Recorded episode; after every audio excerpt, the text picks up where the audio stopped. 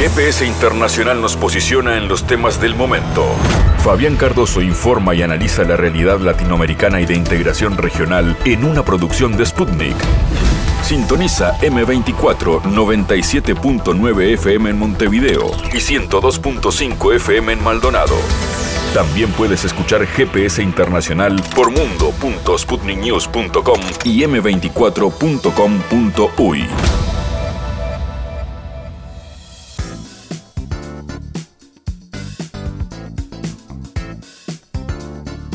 Vamos a comenzar con los últimos programas del año de este GPS internacional, teniendo un resumen de los principales temas que han marcado la agenda de este 2023. Con Alexander eh, Pagani, Alexandro Pagani, especialista a nivel global en varios temas de política exterior, vamos a hablar de lo que tiene que ver con el conflicto eh, militar, la situación entre Ucrania y Rusia y también entre Palestina e Israel. Su mirada global de las situaciones que marcan la geopolítica ha sido una de las prioridades de este GPS, teniendo el gusto de tener a Alexandro Pagani como uno de sus analistas. Por otro lado, iremos hacia Guatemala, porque allí se viene un proceso electoral que va a marcar la agenda de los primeros meses del 2024, que es eh, la elección en El Salvador y la posibilidad de que Nayib Bukele, posibilidad ya casi concreta, eh, consiga la reelección, una reelección polémica, porque en realidad la constitución del Salvador eh, no lo permitía, pero finalmente eh, Nayib Bukele decidió presentarse a la reelección y hoy tiene más del 60% de aprobación, lo cual le daría una muy buena intención de voto y ganar las elecciones.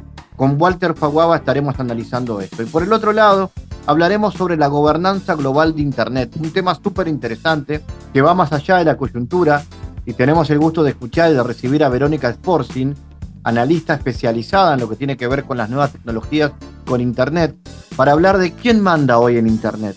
Hay una gobernanza global, eh, la discusión geopolítica que tienen Estados Unidos, China, Rusia, se traslada también al mundo de las redes.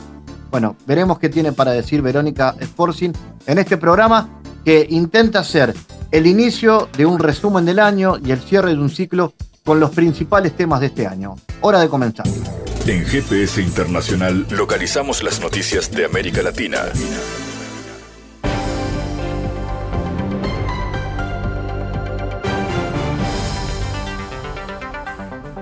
Ahora momento para noticias. El presidente de Rusia es el ganador geopolítico del año, reconoce el columnista de Wall Street Journal, Gerald Baker. El periodista agregó que la posición de Putin parece inconmensurablemente más fuerte que un año antes gracias a los éxitos económicos, militares y políticos del Kremlin.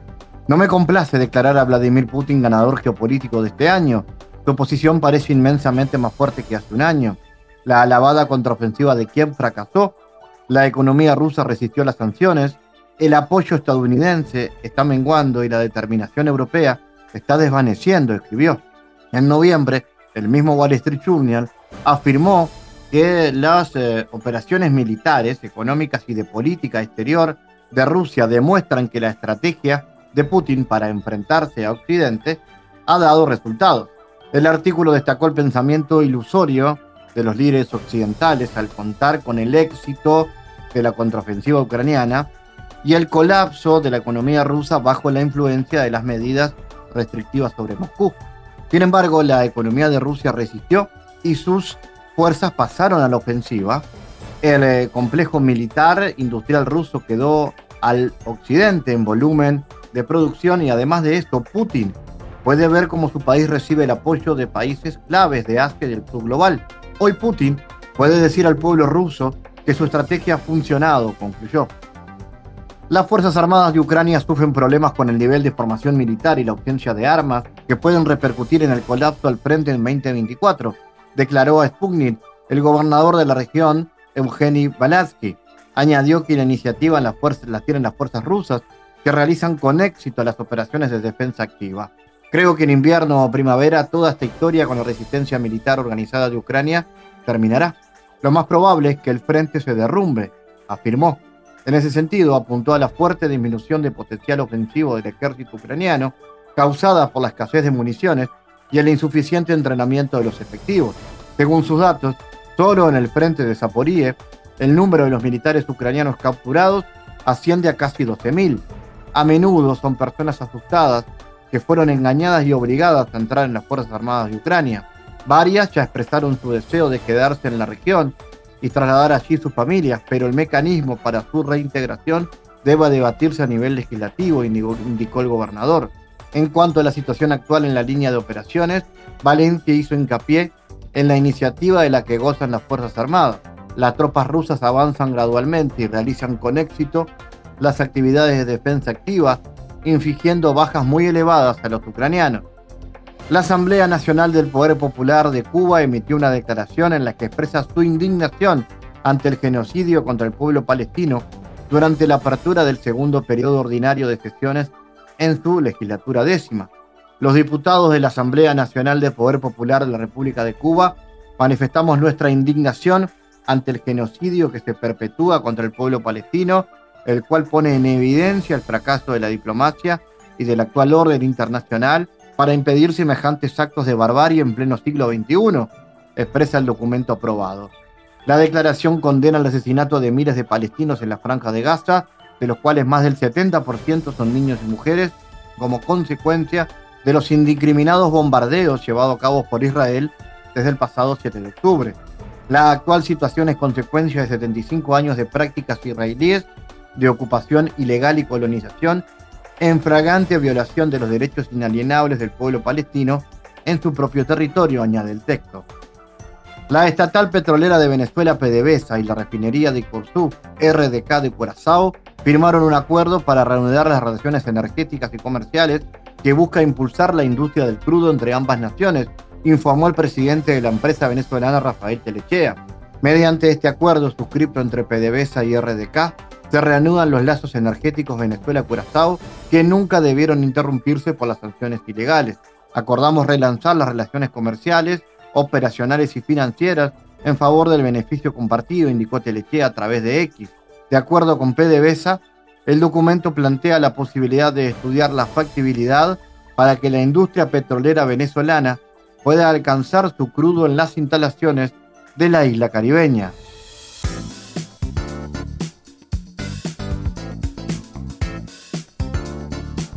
Bueno, hablemos del Salvador, que tendrá elecciones en febrero próximo y el gobernante Nuevas Ideas mantiene una amplia ventaja para estas elecciones, indican las dos últimas encuestas, que además coinciden en una alta preocupación de las personas por su situación económica. La economía es el problema más sentido y que más preocupa a la gente, pero eso no le pasa factura al oficialismo en el respaldo social que tiene. Esto lo ha afirmado Omar Serrano, vicerrector de la Universidad Centroamericana José Simeón Cañas, la UCA. Eh, similar conclusión arrojan otros investigadores que dicen que además que a mediados de año los principales problemas que enfrenta el país desde la óptica de la población salvadoreña son los relacionados con la economía. Aproximadamente 7 de cada 10 personas perciben este tipo de problemática como la más apremiante. Vamos a analizar esta situación. Estamos en contacto con el sociólogo Walter Faguaba, a quien queremos aprovechar además para felicitar por su nombramiento como uno de los personajes históricos más importantes de su provincia natal, del Salvador. Eh, Walter, bueno, ¿cuáles son las causas de la alta aprobación del presidente de cara a su eventual reelección? ¿Y cuáles han sido las medidas más populares de su gobierno que le permiten llegar a esto? Muy buenas tardes, gusto saludarte de aquí, desde El Salvador, de Santa Ana, mi ciudad, donde me han dado ese honor de por ponerme entre los 100 personajes históricos de mi ciudad, alegre y contento, y ahí puedo ir trabajando para darle honor a ese nombramiento. Pues eh, estamos realmente en una etapa eh, donde se están generando todo un proceso preelectoral eh, y cada día recién más pues los diversos estudios que están señalándose. Y coincidentemente con la encuesta que ha presentado tanto la UCA, a través del IDO, bueno, recientemente Fundaungo, eh, nosotros aquí en la facultad de la Universidad de Salvador, en la Facultad de Occidente, el Laboratorio de Opinión Ciudadana, de igual es para lanzar un estudio sobre la parte económica. Y sin duda se ha convertido en el factor que tiene más preocupación, pero sin quitar el, dedo en la llaga, que durante más de 20 años, que el factor económico era un segundo plano, y es que el tema de la violencia como lo señala el IDU, que es un centro de investigación que ya tenía años de estar analizando la opinión pública, eh, valoraba que, que se ha transformado una, un tema que desde 1996-97 hasta 2021 aproximadamente, 22, era la principal preocupación, la seguridad. Ahora, todo esto, por supuesto, ha involucrado, digámoslo de esta forma, un cambio en la, en la forma en que se va a encarar los procesos políticos en el país. De hecho, el presidente Bukele, que corre por una reelección, eh, la cual tiene un amplio consenso social, digamos, diversos sondeos, encuestas, y, la población si le pregunta, está valorando que sí, aunque con una también discusión jurídica y con estos temas de América Latina distintivos, pues también en, vilo. Pero más que eso, existe dentro de la valoración y el, y imaginario colectivo eh, un apoyo casi total a la, a, la, a la, reelección del presidente Bukele, independientemente cuál sea la situación jurisprudencial y el debate que se gira en, torno a esto. Eh, de hecho, nosotros, igual cuando hemos hecho sondeos recientemente en la zona occidental, la reelección andaba casi en 9 de cada 10 personas. Todo eso tiene una explicación precisamente por su combate y su método hacia lo que ha sido el fraile de la delincuencia, de las maras, de las pandillas. Hoy eh, salía publicado en The Guardian un artículo precisamente sobre el análisis eh, del tema del presidente Bukele y su modelo, el cual pues era cuestionable, por supuesto, a partir de las diversas informaciones que tienen en algunos sectores, pero si tú le preguntas al ciudadano aquí en el país, no toma en cuenta los cuestionamientos. Más que los cuestionamientos, la gente ve los resultados. Y el tema de seguridad, cuando nosotros cotejamos qué temas son los que más a las personas le interesan y mueven lo que en este caso el apoyo al presidente Bukele es la seguridad. Eh, la seguridad. ¿Por qué? Porque era el problema principal del Salvador, el problema que mantenía en zozobra a miles de gente y por supuesto no se veía una salida con el bloque político que anteriormente gobernaba. Ahora, los bemoles que ya rodean toda la discusión del tema y The Guardian y otros entes lo han considerado, el tema de la democracia, eh, igual, es decir, es una cuestión que al salvadoreño de a pie, al salvadoreño del día a día, no es un tema que parece ser relevante. Más bien, el hecho de la seguridad y las garantías a su seguridad es lo que mantiene al presidente Bukele eh, con alta aprobación, además de otros temas, recordemos la pandemia, fue una lucha también encarnizada con la oposición que dejó como un ganador políticamente al presidente Bukele. De hecho, el país, el votante le dio la, asamblea completa en 2021, la mayoría calificada, que nadie la había tenido en toda la era post-autoritarismo eh, en el país, lo cual significa un respaldo a su gobierno. Y como bien has mencionado, todos los sondeos, todos los estudios manifiestan ahora que también el apoyo será igual o superior a la elección anterior. De hecho, a menos de siete, ocho meses que vamos a tener la elección, que va a ser en febrero, eh, febrero y marzo, ningún candidato que ha salido de la oposición ha demostrado ser ni siquiera una opción para competir el presidente Bukele. Así que el camino del presidente para la reelección del presidente Bukele está allanado, independientemente cuáles sean las situaciones y el contexto al cual se va a afrontar. Walter, eh, como decías, la seguridad es el, gran fuerte de este gobierno. ¿Cómo ves la posibilidad de generar una política de seguridad común con el resto de los países, particularmente con Honduras, donde también se han dado algunas dificultades en ese tema, fundamentalmente en el sector, en el sector carcelario? ¿Se puede aprender la región de la experiencia salvadoreña? Sí, yo creo que hay, hay aspectos que son, yo creo de que cada país tiene sus propios problemas de seguridad y cada quien los mueve en su naturaleza según sus circunstancias. Honduras, conociendo un poco la situación y aparte que es vecino nosotros y un poco hemos estudiado la zona, parece que hay un, un, nivel de organización criminal más complejo, por supuesto. No vamos a decir que aquí no lo habría en El Salvador, pero eh, todavía parece que la transición de gobierno no ha sido suficiente. Xiomara, la presidenta Xiomara no ha podido engranar la política de seguridad. Y es que hay que ser muy honestos, el tema de seguridad a todos se le ha salido la mano. Es decir, ni Guatemala, ni Honduras, ni El Salvador, hoy Costa Rica, que ha sido un país que ha entrado en una crisis por los homicidios, parece que la ola de la criminalidad y, los tentáculos del crimen organizado se ha extendido. El Salvador, exitosamente, digámoslo así, en términos de los datos, cifras y estadísticas que presenta, ha mostrado una, un modelo que puede ser replicado. Ojo, pero sí replicado, pero como el mismo presidente ha manifestado, no es solamente un régimen de sección. De hecho, que es un concepto que en un momento determinado, inclusive en Ecuador, dijeron vamos a poner régimen de sección después que fue criticado. Se habla de una política pública. Realmente, eh, el presidente Bukele arrancó de algo que se llama Plan Control Territorial, que ciertamente este Plan Control Territorial era una estrategia o es una estrategia por etapas para ir generando alcances en lo que es la recuperación del territorio, que es algo lo cual se había perdido. Eh, que decirte, las pandillas, cuando inclusive los propios políticos llegaban a pedir votos, tenían que pedir permiso a los, a los líderes de las pandillas para entrar a las comunidades. Eh, los propios políticos tienen que pedir permiso a los pandilleros. Hay cuestionamientos, por supuesto, que inclusive hasta el presidente Bukele y parte de su equipo ha negociado con las pandillas, pero tampoco se puede negar que los resultados, independientemente de los señalamientos de todo tipo que se tiene, sean concretos. Algunos inclusive han dicho de que se veía un homicidio a la baja de 2015, algo que tampoco no es tan correcto. De hecho, el la baja de homicidios no, no era proporcional a las realidades del país. Eh, otro indicador importante, que los homicidios no solamente son la base de la, de la criminalidad, las extorsiones, que era un sector donde las pandillas recogían por lo menos en materia de los transportes públicos, los ómnibus, 32 millones de dólares al año. Eh, en términos de comercio informal, casi eh, unos 15 millones. Estamos hablando de una, de una economía del crimen alrededor de 100 millones de dólares, la cual eh, ya no se ve reflejada en, la economía. Entonces, replicar el modelo no solamente implica un régimen de sección o, lo que le han llamado la mano dura, eh, sino más bien toda una serie de estrategias que, que, ahí donde también hay un gran trabajo de la Policía Nacional Civil, eh, la Fiscalía, la Fuerza Armada inclusive que participan en estas tareas, que son los que le han dado soporte a eso.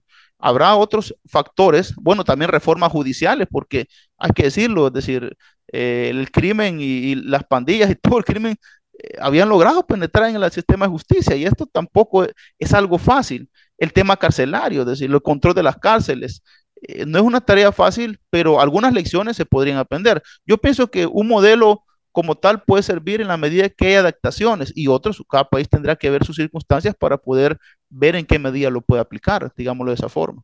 Walter, consultarte ahora por el tema de la política exterior, que ha sido otro, otro gran tema para, para Bukele, eh, la relación con los Estados Unidos, por ejemplo, y los cambios, el viraje que ha tenido la política exterior de El Salvador, ¿cómo se analiza eso y cómo sigue a futuro? Bueno, hoy con el embajador Duncan se ha tenido un cambio de 180 grados, digámoslo así.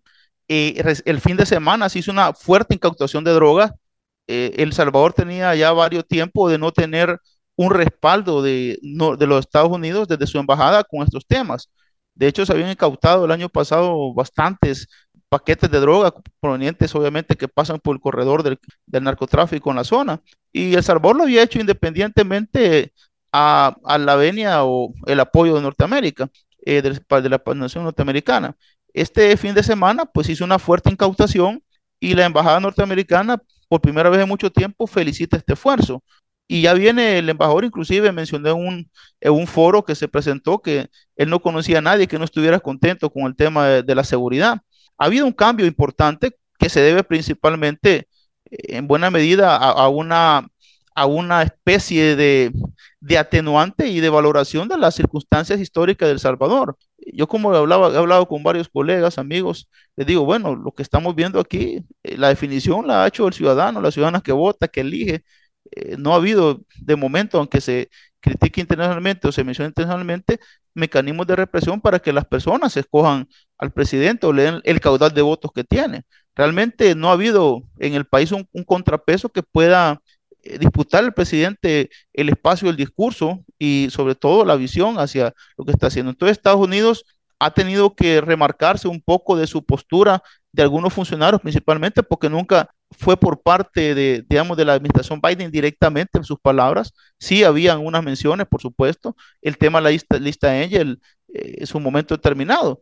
Pero fuera de esto, eh, ha habido cierto acercamiento e inclusive la posibilidad de nuevamente colaboración en materia de seguridad, que es algo que había caracterizado a la nación norteamericana en su momento. Ahora, hay que recordar que El Salvador jugó un papel importante al poder ponerse en el, en el, en el plano de la geopolítica a, pues, eh, digámoslo así, a establecer vínculos con China, con Turquía, inclusive se hablaba con Rusia en su momento determinado, y esto pues levantó las alertas en Estados Unidos para también no quedarse fuera de la escena, viendo las circunstancias de su zona de influencia natural, que es la región de la región de América Latina, con un aliado menos. Así que digamos lo que ha habido un cambio eh, de, a partir del nuevo embajador que ha potenciado un nuevo establecimiento, digámoslo así, de relaciones en materia de seguridad, que es un tema que está abandonado en este sentido.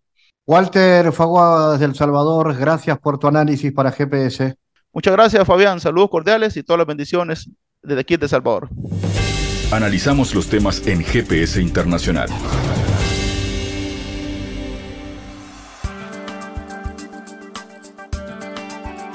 Bueno, la intervención militar en Níger y el intento de restituir en el poder, con la ayuda de fuerzas extranjeras, al destituido presidente, podrían provocar una gran guerra africana. Esto afirmó a Sputnik el presidente del Partido Liberal Demócrata de Rusia. En Níger se deben seguir buscando vías para una solución diplomática a la crisis y del retorno al cauce legal.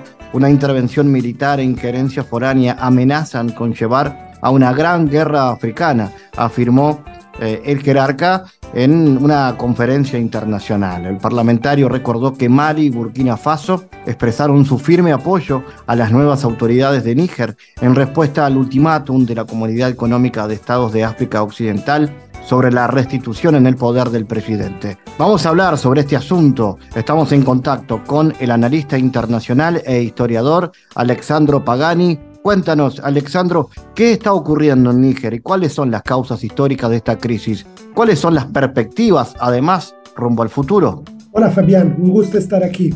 Sí, en los últimos meses hemos asistido a una aceleración de las tensiones diplomáticas, políticas e incluso militares entre algunos estados de África Occidental y la Unión Europea en particular a través de su pivote militar representado por Francia que cuenta más o menos de 5.000 soldados en todo el Sahel.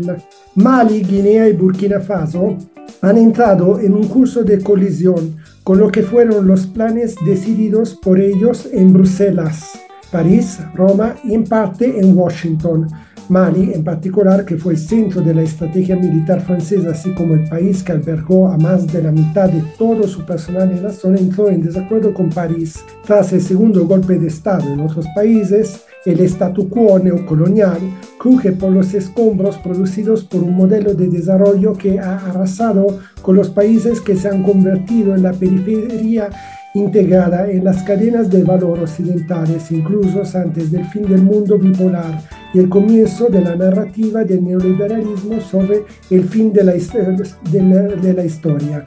Todo el edificio político construido sobre los cimientos del África francesa muestra grietas evidentes incluso en los ejes de la estrategia de la nueva Europa a través del sistema político, económico y monetario. El hexágono ha sido de hecho el vector de los intereses neocoloniales europeos en África, donde la Unión Europea no solo está experimentando con esa autonomía estratégica que anhela militarmente, sino también una de sus principales direcciones de expansión económica a través del nuevo plan de inversión europea con el Global Gateway. París fue, por así decirlo, el ariete en los territorios de su antiguo dominio colonial en los que nunca quiso soltar su grandeza en nombre de la UE, pero otros estados europeos, incluida Italia, también contribuyeron con las botas sobre el terreno. En este sentido, no hay que olvidar lo que el ex ministro de Defensa italiano, Lorenzo Guerini, declaraba que el Sahel representa la verdadera frontera sur de Europa, corroborando efectivamente las pretensiones expansionistas y las influencias políticas del imperialismo de la Unión Europea, Fabián. En ese marco, ¿cuál es el rol de las potencias de la OTAN en el continente africano y cuáles han sido esos proyectos imperialistas de países como Francia, España e Italia al respecto? sí, correcto, Fabián. Italia, hay que recordarlo siempre, emplea a 250 hombres y 8 helicópteros en el grupo de trabajo Takuba La misión multinacional liderada por Francia de tropas especiales, principalmente europeas, que cuenta actualmente con unos 900 efectivos, concebida en medio de la crisis de la misión Barkhane y que inicialmente había encontrado la disponibilidad de cinco países, es decir, Bélgica, Dinamarca, Estonia, Holanda, Portugal y luego se expandió, incluyendo unos 15 estados, incluido Italia, sin que se diera ni una pizca de debate político público sobre el sentido de la misión. En total, las fuerzas externas en la región ascienden a 25.000 unidades, informa France 24. En la actualidad, ¿cómo analizas los intereses económicos y energéticos del imperialismo italiano y sus monopolios con el despliegue de tropas de Italia en unas 40 misiones internacionales. ¿Qué busca Italia en ese marco? Sí, la presencia militar italiana, al igual de la francesa, a través de la operación Serval inicialmente, que luego se convirtió en Barkhane en Sahel, se llevó a cabo en 2013 con la pregonada intención de luchar contra el terrorismo, una narrativa tóxica de un amigo enemigo la de la guerra contra el terrorismo islámico, que sirvió como herramienta ideológica para justificar los nueve años de la operación militar francesa italiana más larga y extensa desde la Segunda Guerra Mundial, aparte de la operación francesa de contrainsurgencia en Argelia de 1954 a 1962 no muy diferente de la guerra contra el terror propagada por Washington desde Afganistán en adelante, una misión que, al igual que en Afganistán, pretendía mimetizarse con una suerte de ayuda al desarrollo civil, pero totalmente incorporada a la misión militar. En realidad, más que en defensa de las poblaciones civiles amenazadas y víctimas de la violencia perpetrada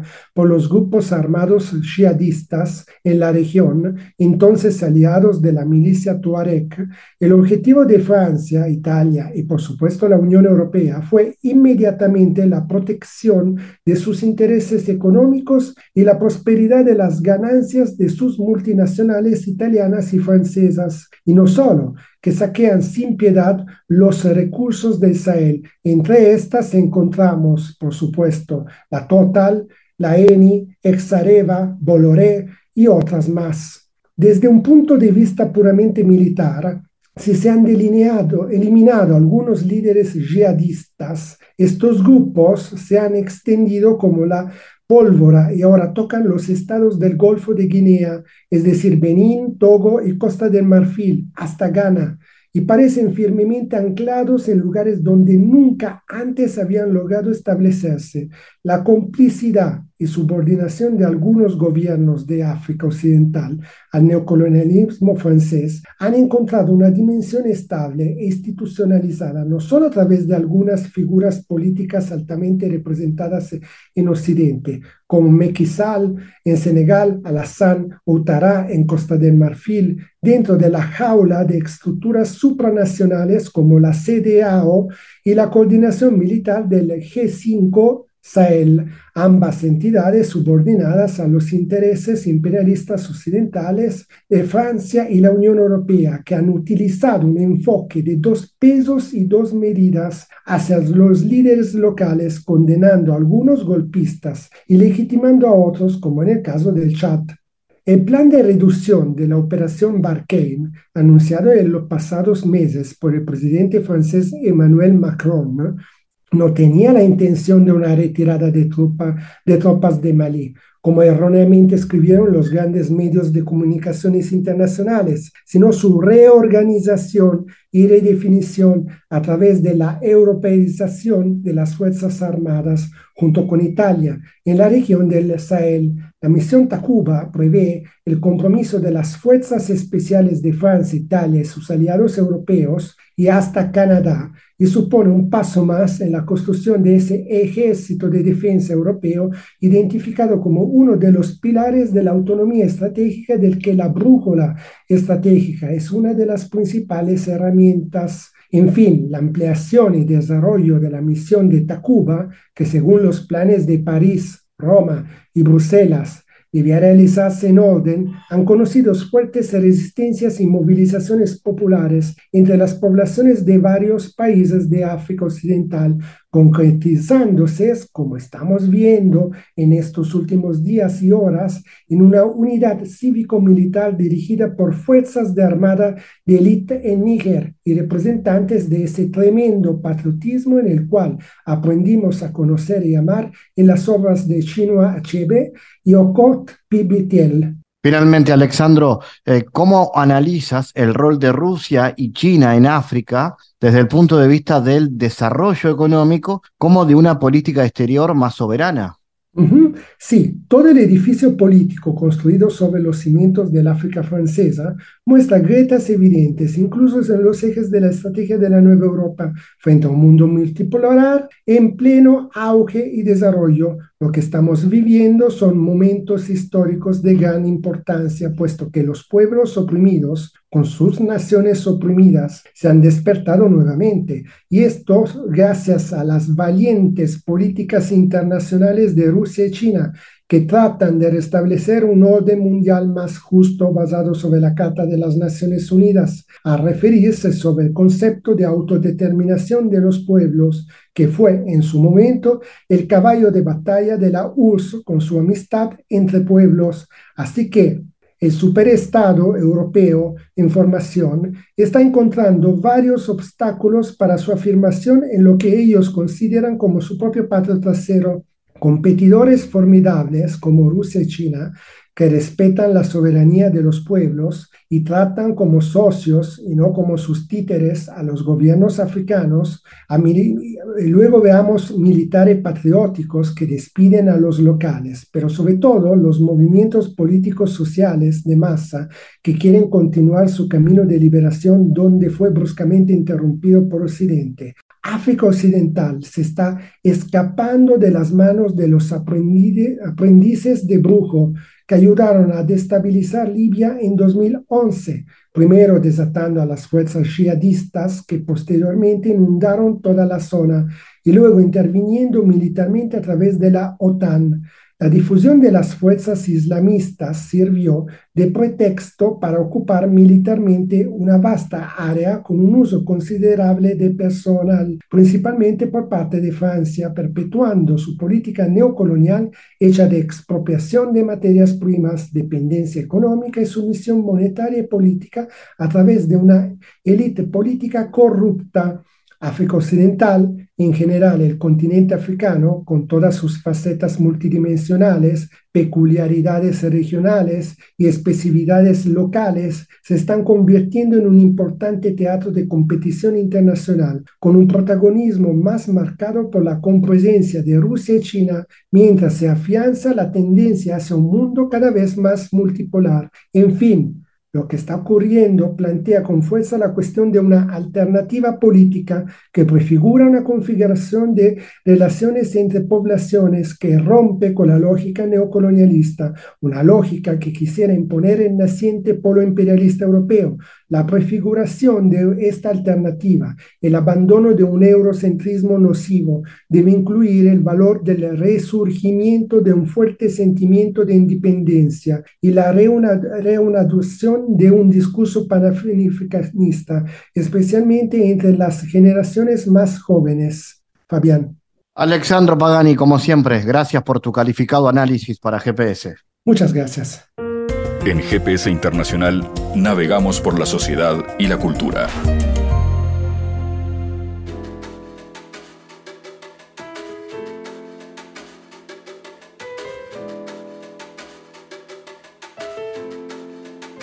Bueno, vamos a presentar, casi cerrando este 2023, un nuevo trabajo en formato libro del de, eh, economista Ricardo Pascale, que, bueno, se llama El Uruguay que nos debemos, Convergencia, Sociedad del Conocimiento. Dice, entre otras cosas, que debemos sentirnos orgullosos de nuestro país, entre otras cosas, por su democracia y civilidad, por el respeto a la ley y su baja corrupción. Empero, no tenemos una buena relación con el futuro e ignorarlo es muy costoso. Eh, ha sido siempre una preocupación de, Pascale hablar del futuro, no solamente reflexionar sobre el presente, sino también sobre el futuro y hablar del reto, donde entre otras cosas menciona que es dar un salto de productividad y de genuina competitividad. Está con nosotros en contacto Pascale. Bueno, Ricardo, eh, esa preocupación por el futuro, ¿no? Marca un poco tu mirada sobre, sobre el Uruguay y el mundo. ¿Qué se puede decir? ¿Por qué es tan importante pensar en el futuro? Bueno, un gusto, Fabián, y muchas gracias por la invitación. Sucede que el Uruguay tiene como una mala relación con el futuro. El corto plazo este, nos absorbe eh, cotidianamente y tenemos como, podríamos llamar entre comillas, una tiranía del corto plazo. Y sucede que el futuro lo tenemos que crear nosotros. No podemos esperar eh, que se cree solo, porque eh, esas situaciones no se dan, digamos, o a veces cuando vienen pueden ser nocivas. De manera que si el, Uruguay que tiene tantos méritos y una cantidad de cosas que, ya las, conocemos y por suerte estamos muy orgullosos, de la civilidad, todas las cosas que sabemos, institución del ingreso, democracia, en fin, una gran confianza, eh, una macroeconomía aproximadamente en línea, donde hemos avanzado mucho. Todo eso conforma lo que sería, digamos así, eh, los cimientos, la planta baja, que es muy difícil encontrar en América Latina. Tenemos ahí un gran, tesoro, eh, que, pertenece al esfuerzo de generaciones de uruguayos, de muchas, muchas décadas. Ahora bien, el mundo va cambiando mucho. digamos, todo este esfuerzo que hemos hecho serviría como un gran trampolín para pegar un salto hacia una economía en la cual haga un uso central del conocimiento. ¿Qué quiere decir esto, digamos? Porque puede, estoy pensando en la gente que esté escuchando esto, que le puede interesar eventualmente eh, profundizar un poco más. Que quiere decir eh, hacer un uso intensivo, digamos, del saber este, a la hora de producir, digamos, ¿no? A la hora de producir, o sea, es una nueva forma, digamos, de, de organizar, digamos, eh, la generación, este, la forma de desarrollar y la forma de acumular el conocimiento para producir bienes y servicios de mayor valor agregado que le permitan, en definitiva, tener a los uruguayos un mejor nivel de vida y que no se haga a una exportación permanente que estamos teniendo de talentos, este, una diáspora muy calificada, que la preparamos acá, la formamos acá y va a trabajar en definitiva a países que son más ricos y hacer un uso del conocimiento en el cual terminamos aportando para que se lograra todos los uruguayos y lo aportamos con mucho gusto, pero eh, a la hora de la realidad la van a usufructuar otros. De manera que a esta altura del siglo XXI, pensar, digamos, que con no tener una estrategia de crecimiento de largo plazo, sin tono de crítica, pero digamos, sería muy difícil para mí, por lo menos, si me lo preguntaran en, una, en un almuerzo, ya sea de, mis tías, ya sea un científico que vino de, de, Europa o de tú o de Asia o de, cualquier lado, y me dice, ¿para dónde va tu país? Este, a mí, Fabián, sería muy difícil explicarle, más allá de las cosas generales que podemos decir, pero él me está preguntando, lo que me está preguntando es, ¿en qué revolución industrial está Uruguay? o tecnológica, está la, 4.0, está entendiendo eso. En esta nueva revolución que, que, tenemos que, hablar, digamos que sería la revolución del conocimiento, esta revolución empieza en la escuela, este, empieza en la escuela. Entonces, Uruguay, como no ha tenido una, digamos, una, este, una política consistente de crecimiento, e, esto viene de décadas, ¿eh? no, abarca, abarca eh, una, sección muy transversal, digamos, de nuestra historia de muchas décadas, eh, estamos divergiendo, o sea, divergiendo con respecto al mundo que eran nuestros referentes u otros que no eran nuestros referentes, como Finlandia o, puede ser este, Australia o Nueva Zelanda o, Singapur o, Irlanda o cualquier otro país de ese, tipo, este, que no eran países de, de alto nivel de vida y que lo fueron, este, lo fueron alcanzando porque ingresaron justamente en la economía de conocimiento. O sea, nos vamos, al decir diverger, nos vamos alejando, son como dos curvas, una que se va, va, creciendo más que la otra y nosotros nos vamos quedando cada vez más alejados. Este, desafortunadamente toda América Latina, pero eh, el país, a mí me preocupa más Uruguay, obviamente, sin perjuicio del resto de América Latina, pero eh, al ir divergiendo, nos vamos alejando, alejando y alejando y alejando de los niveles de vida de esa gente. Entonces, eh, uno puede preguntarse, bueno, pero esto, esto que Uruguay diverge, cada vez estamos más lejos, más lejos, más lejos, más lejos, más lejos. Ahora viene la inteligencia artificial, no, sabemos bien este, qué salto va a dar, pero en fin, en general, eh, los distintos estudios muestran que, que digamos, va a ahondar eh, esta brecha que tenemos con, de, de, bienestar con respecto a esos países que han ingresado en esas economías. Yo no sé si me estoy explicando, Fabián, más o menos bien. O, y, me, importa saber porque, porque digo, das en el libro algunas ideas del crecimiento que ha tenido el Uruguay y considerás que Uruguay podría crecer incluso mucho más en su PBI si se atendieran este, este, tipo de cosas. Claro, en este momento Uruguay crece aproximadamente, Fabián, la linda, linda pregunta, este, un 2% anual, en, promedio, ¿no? Tomando promedios largos, este año casi no vamos a crecer, el año, pasado se creció, o sea, con, con zigzags, y esos zigzags derivan a veces porque se construyó una planta industrial, otras veces derivan porque mejoró la soja. Este, entonces a mí lo que me, interesa mucho es el, es el crecimiento más eh, genuino, más auténtico, más nuestro, que no dependa tanto de, de los commodities o de, hechos muy fortuitos o muy específicos que se dan de, tanto en tanto. De manera que ese 2% es muy bajo y se, da básicamente por el factor trabajo y este, más que por ese factor capital, algo factor capital, pero, pero, pero poco, pero menos. Y hoy día tenemos que tener en cuenta que eh, ni el factor trabajo ni el factor capital ocupan el centro del ring en este tema del crecimiento y del bienestar de la población, sino que lo integra este, el conocimiento. Y aquí es donde esto que arranca en la escuela pone posteriormente a la ciencia eh, eh, como fundamento, eh, digamos, para mantener la competitividad y la productividad del país. O sea, a partir de la ciencia se puede producir más tecnología y más innovación, y al tener más innovación vamos a tener productos que no dependan tanto de otros, sino que dependan de nosotros. Y, este, y Uruguay ser más, este, más independiente y, y poder crecer. Son muchos los esfuerzos que se han hecho, Fabián, y muchos de ellos son muy remarcables, de aquellos de, de los que van del viejo Pedesiva hasta eh, cosas más cercanas como el Plan Ceibal o cosas más cercanas como, como otras instancias que se han dado. Pero siempre estamos hablando que no es una política eh, central de, Uruguay, ¿cierto? A mí me gustaría, como te decía recién, decir cuál sería la política que Uruguay tiene para crecer a largo plazo. En definitiva, es la que le va a dar mayor bienestar y que va a permitir que no se vaya la gente. Ese importante paso hacia, hacia el conocimiento. ¿Y te parece que falta interpretación del sistema político, sobre todo sobre estos temas, sobre los temas de perspectiva y demás?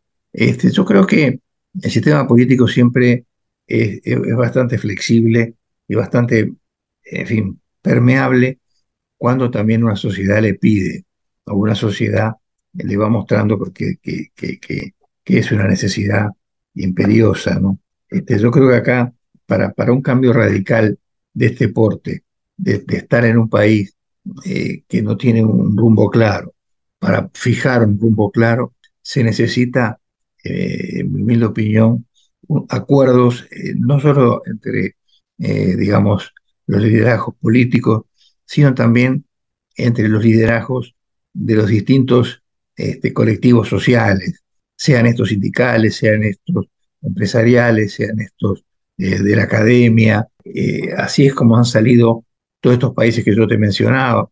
No salieron porque a una persona este, se le ocurrió que tenía que ser por allí, sino que ah, se va creando un consenso de que así no se va adelante, que así no vamos a salir, o, que así simplemente vamos a, navegar en, digamos, a una altura y, y, vamos a quedar alejándonos de todo del resto del mundo, del resto del mundo, digamos, que, crece. Y en el momento que eso se va haciendo carne con la gente, yo creo que la, clase política, en definitiva, yo, mi experiencia es que nunca vi ningún gobierno que no vaya con la mejor intención de hacer las cosas. Eh, siempre va con la mejor intención, a veces le saldrá mejor, a veces peor, a veces tendrá más suerte, menos suerte, lo que sea.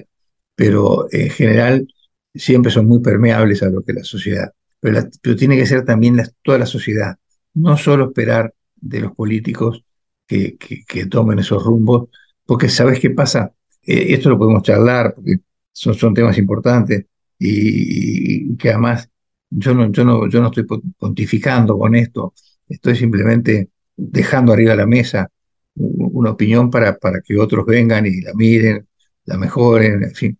Pero digamos, sería muy difícil para un líder político, o te diría un partido, o te diría más, te diría un gobierno entero con un partido, con, con, el apoyo de todos los partidos, si vos decís que quiero ir para allá, pero la sociedad no entiende ni sabe qué es ir para allá, o no está convencida, los grandes este, colectivos sociales, le va a ser difícil a ese gobierno o, incluso a, a, toda la clase política poder implantar algo de eso, ¿no es cierto? Tiene que haber un gran convencimiento de las raíces de la sociedad.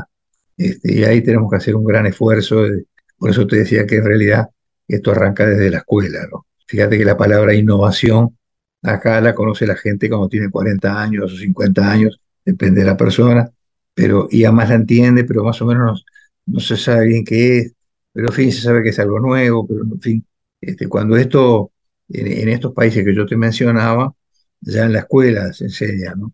Se enseña el mundo en que, van a vivir, se enseña en el mundo que están viviendo, es un mundo multipolar, eh, muy diferente al mundo que se tenía hace, hace 10 años, y, en este mundo multipolar, el mundo muy cambiante, muy incierto y de muchos avances tecnológicos, bueno, ya desde muy chicos tienen que empezar a comprender. Eh, yo tengo nietos, por ejemplo, que me, dicen, decime una cosa, hace tres semanas que estamos con los vikingos, nos te están dando los vikingos. Son tan importantes los vikingos y vos no sabés qué decirle a Chiquirín porque tampoco, tampoco podés destruirle todas sus ilusiones. Les explicás que, que en fin, sea importante, que sé yo, pero, pero digamos, en cambio, hablo con otros nietos que viven eh, en, Europa, por ejemplo, y le digo, che, ¿qué estás dando? Más o menos a la misma altura de la secundaria. ¿Y qué estás dando, che, este, en clase, más o menos? Y no, nos están explicando eh, que el mundo, digamos, este, por ejemplo, continentes como Asia, que fueron hegemónicos durante muchos siglos, durante la mayor parte de la historia de la humanidad que conocemos, así, los últimos dos mil años, digamos, va a ser, este, va a ser dominante este, este, este, este, este siglo. Entonces, este, eh, y, que entonces eh, Occidente, eh, cómo se va a comportar en todo eso y cómo van a ser los centros de, decisiones en el mundo.